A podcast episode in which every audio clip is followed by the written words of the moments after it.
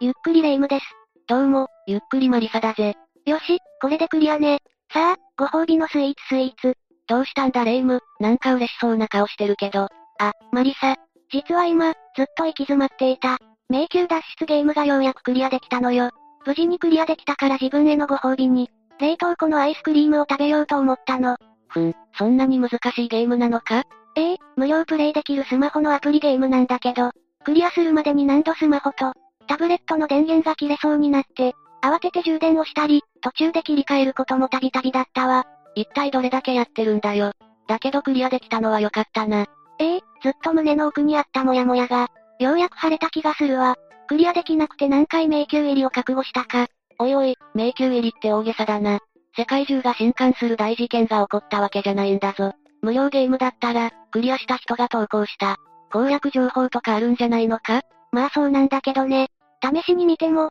全く同じようにできなかったのよ。漫画だったら事件が起こっても、名探偵さんが無事に解決してくれるけど、ゲームではそううまくいかないのよね。情報は得られても、それを再現するのが難しいんだから。まあ、霊夢の言うことにも一理あるな。現実では情報すらろくに得られず、迷宮入りしてしまった事件も決して少なくない。へえ実際に迷宮入りしてしまった事件があるのね。気になるわ。それじゃ今回は、迷宮入りしてしまった事件の中から、黒山事件について解説するぜ。それでは、ゆっくりしていってね。黒山事件というのは初めて聞くわね。一体何が起こったの？まずは事件の概要について解説していくぜ。事件が発生したのは1951年1月9日。大阪府北八下村にある青果店から出火し、焼け跡から店主とその妻、息子3人の遺体が発見されたんだ。それだけでなく、被害に遭った一家には、さらに生後7ヶ月の四男もいた。四男だけは、火災現場に飛び込んだ。近所に住む青年によって、家の中から救助されたが、頭部を殴られていたため、搬送先の病院で命を落としてしまった。そんな、せっかく現場から救助されたのに助からなかったなんて、しかも頭部を殴られていたってことは、他殺ってことでしょ？警察もそう考えただろうな。その後、遺体の解剖が行われたぜ。解剖って、漫画や推理小説でよく聞く言葉だけど、具体的には何をどうすることなの？日本でいう解剖とは、主に人間の生態的な研究を行うための正常解剖、病死した人の状態を調べるための病理解剖、そして今回のような事件で亡くなった、少なくともその可能性がある遺体に対して、行う法医解剖の3種類があり、さらに法医解剖は、司法解剖と行政解剖に分けられるんだ。正常解剖と病理解剖は、言葉の響きからなんとなく何が行われているのかわかるけど、司法解剖と行政解剖はどう違うの？端的に言えば、違いは事件性が疑われているかいないかだ。ちなみに刑事ドラマや推理小説での解剖の場合、主に司法解剖を指すことが多い。司法解剖は、事件性が疑われている遺体に対して行うんだ。解剖の種類と違いについては分かったけど、司法解剖は一体何のために行うの？犯罪の客観的な証拠を得るためだ。特に近年は証拠の有無が重要視されているからな。つまり、事件解決のためには極めて重要なことなのね。ところで今回の事件で見つかった遺体を調べた結果、何か分かったの？司法解剖の結果、遺体の肺をはじめとする、内臓から火災による煙を吸い込んだ形跡は発見されなかった。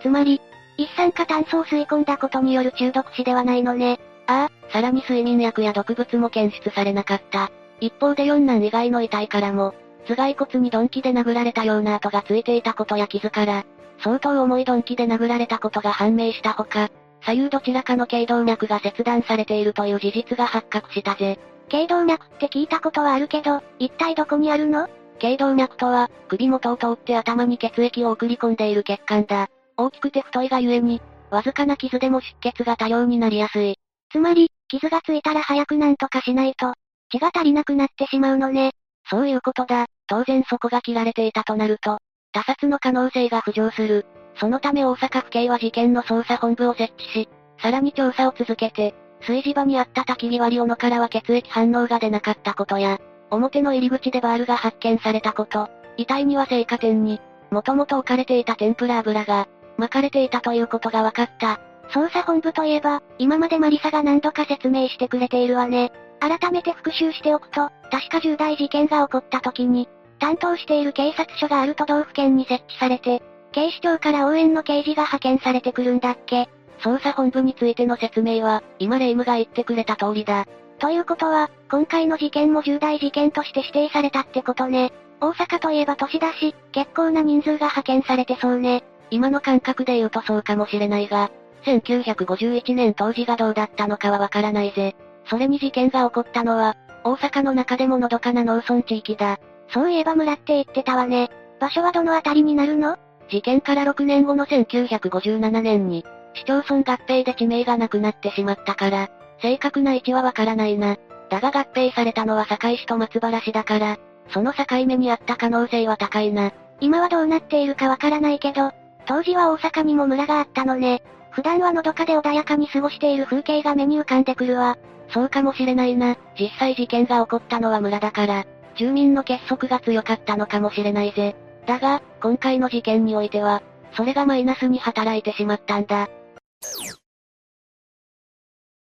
え、それは一体どういうことなの？捜査本部が設置されたため、事件が起こった村には、連日本部から30人近い刑事が向かい、聞き込み調査を行おうとした。だが村に住んでいた200人の住民は、刑事からの質問に対してことごとく、口を閉ざしてしまったんだ。え、殺人事件が起こったんでしょなのになんで村人は捜査に協力しないの？それについては大きく分けて二つ理由があるぜ。一つは事件発生当時、近隣で最終的に迷宮入りしてしまった事件が多発しており、警察への不信感が高まっていたからだ。まあ、確かに迷宮入りした事件が増えてしまったのなら、ある程度不信感を持つのは仕方ないかもしれないけど、それなら、なおさら捜査に協力した方がいいんじゃないの？この事件が解決しなかったら、また迷宮入りする事件が増えるじゃない。確かにこの話だけを聞けば、霊夢がそう思うのも無理はないが、村人が警察に協力しない理由はもう一つある。というより、こっちの方が本命の理由だろうな。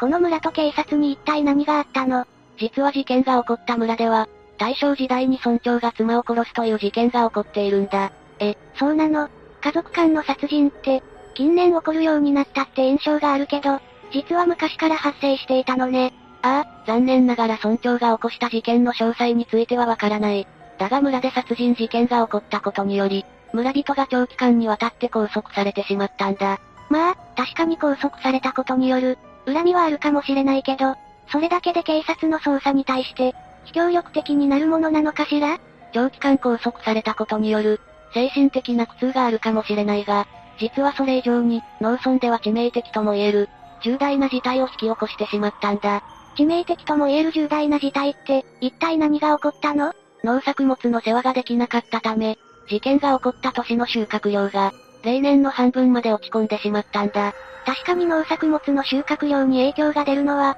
農村としては致命的ね。だから同じことを繰り返したくないと思った村人たちは、警察の捜査に協力したくなかったってこと？ああ。その結果、事件に関わりたくないと、感じた村人が多数派となり、さらに連日100人を超える報道陣が詰めかけたこともあってか、捜査は難航することとなってしまったんだ。まあ、現場近くの人たちから協力や証言が得られなかったら、捜査が難航してしまうのも頷けるわね。200世帯を超す村人たちからの協力が、得られなかったこともあり、捜査は難航、最終的に取り調べを受けたのは、関係者が500人、容疑者が80人にも上った。容疑者も関係者も結構な人数ね。それだけ捜査が難航していたことが伺えるわ。警察はどんな人物が犯行を行ったと思っているのかしら？その点がわからなければ、そもそも絞り込むことすらできないと思うけど、警察ではなく大阪地検の推理ではあるが、まず現場の状況から犯人が、被害者を鈍器または刃物で殺害した後に放火したのは間違いない。凶器として用いられたのは手斧の可能性が高いと考えられている。その手斧っていうのは、どんな斧のことを指すのかしら？ただの斧とは違うの？手斧というのは、片手でも扱えるように、重さや大きさを調節した小型の斧だ。焚き火を細かくしたり枝を払ったりするなど、主に両手で扱う斧よりも、小回りが必要な作業に用いられることが多いぜ。今、マリサが言ってくれた解説を聞く限り、今回の事件で発見された遺体についている、殴られた傷と切られた傷の、どちらにも用いられた可能性がありそうね。そうだな。さらに犯行を行ったのは一人か多くても二人までで、土地勘がある人物の可能性が極めて高いと推測されている。状況から考えると村人の誰かが犯人なのではないか、そう思わざるを得ないわ。だけど、肝心の村人たちは、口をつぐんで協力してくれないとなると、事件の進展が見られないのも、仕方ないかもしれないわね。その後、新聞社から被害者と親しい、ある人物がスクープされたため、捜査本部は直ちに該当の人物を呼び出し取り調べを行った。だが当人は知らない、わからないの一点張りで、翌日には帰宅しており、事件については何の進展もなかったんだ。せめて何か一つでも新しい事実がわかればよかったのだけど、それすらも出なかったのね。ああ。結局その後、何ら新しい情報を入手することはできず、捜査本部は翌年になって解散することになってしまった。今までマリサが解説してくれた捜査本部が設置された事件は、どれも最終的には事件の真相が明らかになっていたけど、今回は真相に至る前に解散してしまったのね。この場合、捜査はどうなるの？捜査本部が設置された事件が未解決の状態で、解散した場合、捜査自体は担当の警察署や、担当部署の課長が担当して、引き続き行われることになる。つまり、設置前の状態に戻るということだ。捜査自体は続けられるのね。まあ、未解決で放置しておくわけにもいかないだろうし。そして事件発生から4年半が経過した、1955年7月、警察法が改正され警視庁が発足し、これまで地方でバラバラに設置されていた警察が、一つの大きな組織として再編された。警察が地方でバラバラに設置されていたってどういうこと？治安を守るためには、ある程度まとまっている必要があるでしょう？実は日本警察は、第二次世界大戦後、GHQ が行った占領政策の下で、中央集権的な組織体制を改めるという方針により、一つの組織にまとめておくのではなく、各地方ごとに設置、管理するという方策が取られたんだ。だが、必要な財源が全て地方政府の負担であったのと、戦後間もないということもあり、負担に耐えきれずに警察を設置できないという事態すら招いたんだ。うわぁ、警察が設置されていないとなると、治安も悪化しそうね。ああ、実際地方の治安は悪化し、凶悪犯罪も増加した。それに対処するために、法律を改正して警察を一つの組織として再びまとめたんだ。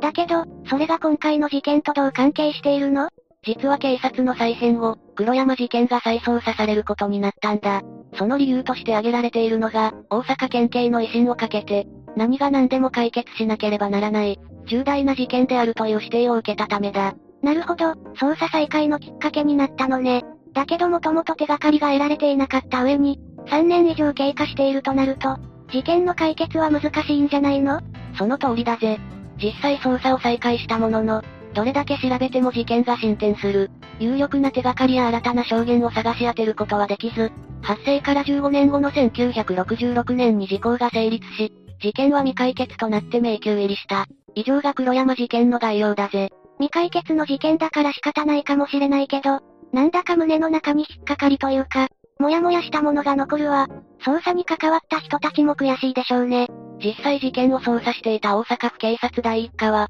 事件が迷宮入りしたことについて、目撃者がなく、聞き込み調査から手がかりが、得られなかったのが今でも悔やまれる。手を下した犯人はおそらく、周到に犯行計画を立てた単独犯であり、一家全員を手にかけなければ生きていけないほどの、強い憎しみを抱いていた可能性が高い、と談話を発表しているぜ。談話って言葉も色々なところで聞いたことはあるけど、具体的にはどういう意味なの？単に話をするだけという意味もあるが、今言ったような特定の人物や組織が、談話を発表したという場合、主に形式にとらわれない、非公式な意見を述べたという意味で、使われることが多い。つまり今解説したのは、事件に対する大阪府警察、または、回答した捜査関係者の個人的な意見ということになるな。個人の意見だとしても、実際に捜査していたのだから言葉に重みがあるわね。時効を迎えてしまった悔しさが感じられるわ。そうだな。仮に今から犯人が見つかったとしても、時効を迎えてしまっている以上、罪に問うことはできないわけだし。そもそも時効って何なのかしら？昔名探偵コナンで描かれた、大阪で刑事が犯人の連続殺人事件で犯人の刑事が、殺人罪の時効は15年だから、刑事の僕でもどうにもできなかった。だから法に代わってこの手で、って言ってたのを覚えているけど、どうして制定されているのか、考えれば考えるほどわからないわ。それじゃここからは時効と、それが存在する理由について解説していくぜ。